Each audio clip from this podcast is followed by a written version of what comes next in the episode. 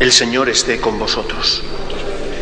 Lectura del Santo Evangelio según San Lucas. En aquel tiempo decía Jesús, ¿a qué se parece el reino de Dios? ¿A qué lo compararé? Se parece a un grano de mostaza que un hombre toma y siembra en su huerto. Crece, se hace un arbusto y los pájaros anidan en sus ramas. Y añadió, ¿A qué compararé el reino de Dios? Se parece a la levadura que una mujer toma y mete entre tres medidas de harina hasta que todo fermenta. Palabra del Señor. Cuando el Señor habla del reino de Dios, es decir, de su iglesia aquí en la tierra, porque lógicamente la iglesia tiene otra parte que es la que está ya en el cielo, la iglesia triunfante siempre utiliza ejemplos, comparaciones que hablan de pequeñez. La levadura, el grano de mostaza, la luz que brilla en la oscuridad, la sal de la tierra. Es decir, Jesús, que no lo olvidemos, es Dios. Jesús tiene una visión, no solamente de lo que va a pasar, sino de lo que tiene que pasar. Es decir, esto va a pasar porque el demonio es malvado, los hombres son como son, debería de ser otra cosa, pero va a ocurrir esto. Dios permite la libertad del hombre. Bueno, es que esto tiene que pasar. Es decir, esto es lo que yo he querido.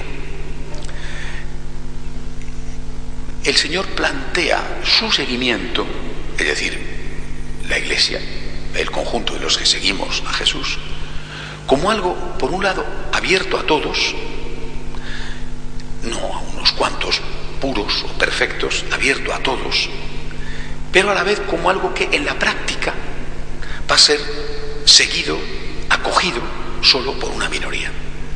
Y no le preocupa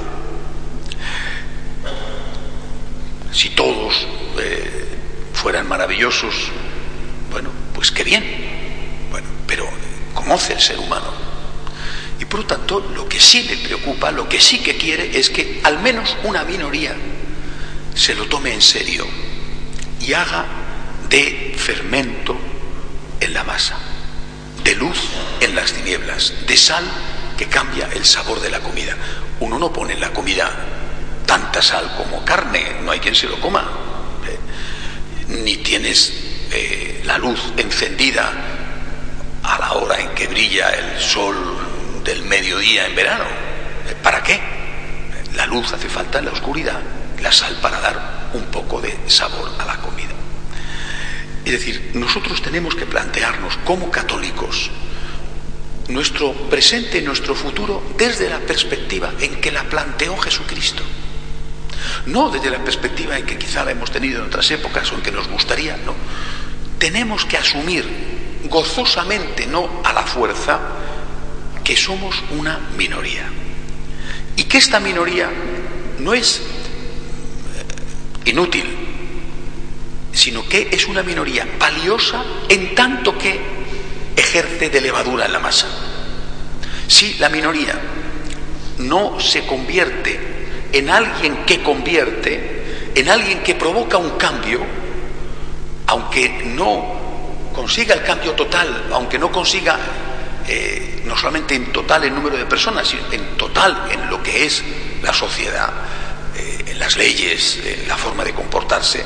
Aunque no arreglemos todas las leyes, aunque no arreglemos toda la sociedad, tenemos que sentir que nuestra misión es intentar arreglar algo. Para que esto suceda es fundamental una cosa, que esa minoría sea consciente de que tiene que ser motor de cambio eso tiene que ir contracorriente. Si eres uno más, ya no eres minoría, eres uno más, ya no eres levadura. Si asumes, por ejemplo, los principios morales del ambiente, no tienes nada que aportar, eres uno más. En cambio, si tú te mantienes fiel a tus principios, que son los de Jesucristo, expresados, practicados por Él, expresados, practicados por la Iglesia durante dos mil años, entonces ¿qué estás haciendo aquello para lo que el Señor creó a esa iglesia, la levadura en la masa. Me preocupa mucho eh, eh, a dónde podemos llegar. Eh, hay dos pasos, no igualmente graves, pero los dos muy graves, y que destrozan completamente el plan de Cristo y por lo tanto la misión de minoría, de minoría cambiante, de levadura en la masa de la iglesia. Primer paso, cuando te dicen, esto no es pecado. Bueno, primer paso, esto no es pecado. Se cambia, en este, en este caso, la doctrina. Esto no es pecado. Sobre el tema que sea, ¿eh? Bueno, esto no es pecado. La gente esto hoy no lo considera malo. No lo puedes considerar malo tú. Es muy duro, es ejercer de levadura en la masa, decir esto sí es pecado.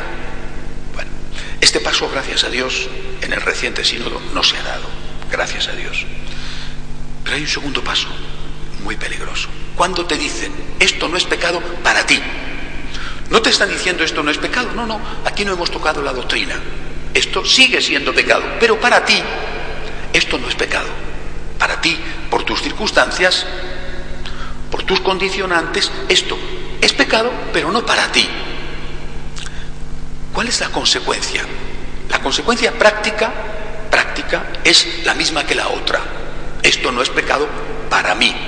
Cuando además la decisión te la dejan a ti, te dicen que tú puedes, escuchando al confesor, etcétera, tú puedes decidir en tu fuero interno si eso, que sí es pecado, es pecado para ti, el resultado para la inmensa mayoría va a ser inevitable la relajación y la iglesia dejará de ser levadura en la masa. Pero es que además hay otra cosa. Para la propia persona, la iglesia deja de ser levadura, deja de cumplir su misión, deja de ir contracorriente, pero la propia persona, lo hemos comprobado todos, en cuestiones de pecado, en cuestiones de trabajo, en cuestiones de estudio, lo hemos comprobado todos. Si a ti te dicen, tienes que sacar un 10, tienes que esforzarte para sacar un 10, tienes que luchar para sacar un 10, probablemente no vas a sacar un 10. ¿eh? Es muy probable que a lo mejor te quedes con un 7 o con un 5, o puede ser que suspendas. Pero si a ti te dicen, tu meta no es el 10, sino el 5, es que casi seguro que suspendes. Es decir, cuando te quitan la motivación del esfuerzo, no te esfuerzas. Este es el problema. O sea, cuando te confortan la conciencia drogándotela y diciéndote, no pasa nada. Sí, mira, la teoría sigue siendo la misma, pero para ti esto no es pecado. ¿Qué sucede? Dejas de luchar. Ayer eh, se ha marchado hoy, ya le acabo de dejar en el aeropuerto, el, este obispo franciscano de María, que ha venido de Colombia y ha estado aquí con nosotros unos días. Y ayer le contaba algo que os he contado, creo, alguna vez. Una lección que aprendí cuando era un muchacho. Mis padres tenían una casa eh, junto a un río, el río Alberche. Era un sitio estupendo para pasar el verano. El río Alberche no es precisamente eh, el, Amazonas, eh, bueno, es el Manzanares, un poquito más el Manzanares. Era muy agradable. Y yo era un muchacho que tampoco sabía nadar especialmente, de secano. Cuando yo me ponía a nadar a los 16, 17 años en el río, que era súper agradable en verano, aunque no había mucha corriente, costaba trabajo ir para arriba. Haciendo esfuerzo, aparte de que fortalecía mis músculos, haciendo esfuerzo apenas me mantenía, avanzaba un milímetro, nada. ¡Qué fatiga! ¡Qué fatiga! Pero si me rendía, inmediatamente me llevaba la corriente, me llevaba río abajo, no había ningún peligro, ahí ponías pie en cuanto quisieras, ¿verdad? Como mucho el agua te llegaba a la cintura, como mucho. Pero ya me iba a arrastrar la corriente varios cientos de metros que luego tenía fatigosamente que subir andando. Es decir, cuando en la vida dejas de luchar, estás perdido. En cualquier cosa. En el aspecto moral, en el aspecto de la familia, en el aspecto del trabajo, en los estudios, en cualquier cosa. Si te desmotivan para la lucha diciéndote, no luches, no pasa nada, no tiene importancia, te lleva la corriente. Pidámosle al Señor que no nos engañen. Esto está mal y esto está mal también para ti. Otra cosa es que tú caes, pues la misericordia de Dios, no te agobies, no te angusties. Efectivamente, en determinados casos la culpabilidad puede quedar atenuada, pero tú tienes que luchar. Tú tienes que esforzarte. Tú tienes que plantearte en tu meta sacar un 10 y si sacas un 5 o si suspendes ya veremos la misericordia de Dios, pero tú tienes que luchar. Desde el momento en que tú dejas de luchar, te lleva la corriente. A mí me da esto mucho miedo, porque creo que este puede ser nuestro inmediato futuro. Deja de luchar, no pasa nada. Esto no es malo para ti. Es malo, sí, pero no para ti. Tus circunstancias, tus problemas, tus condiciones nos están quitando la motivación para intentar cada día ser mejores. Vamos a ir no solamente degradándonos personalmente, sino impidiendo que la Iglesia sea la levadura que Cristo quiso para la sociedad. Que Dios nos ayude. De pie, por favor.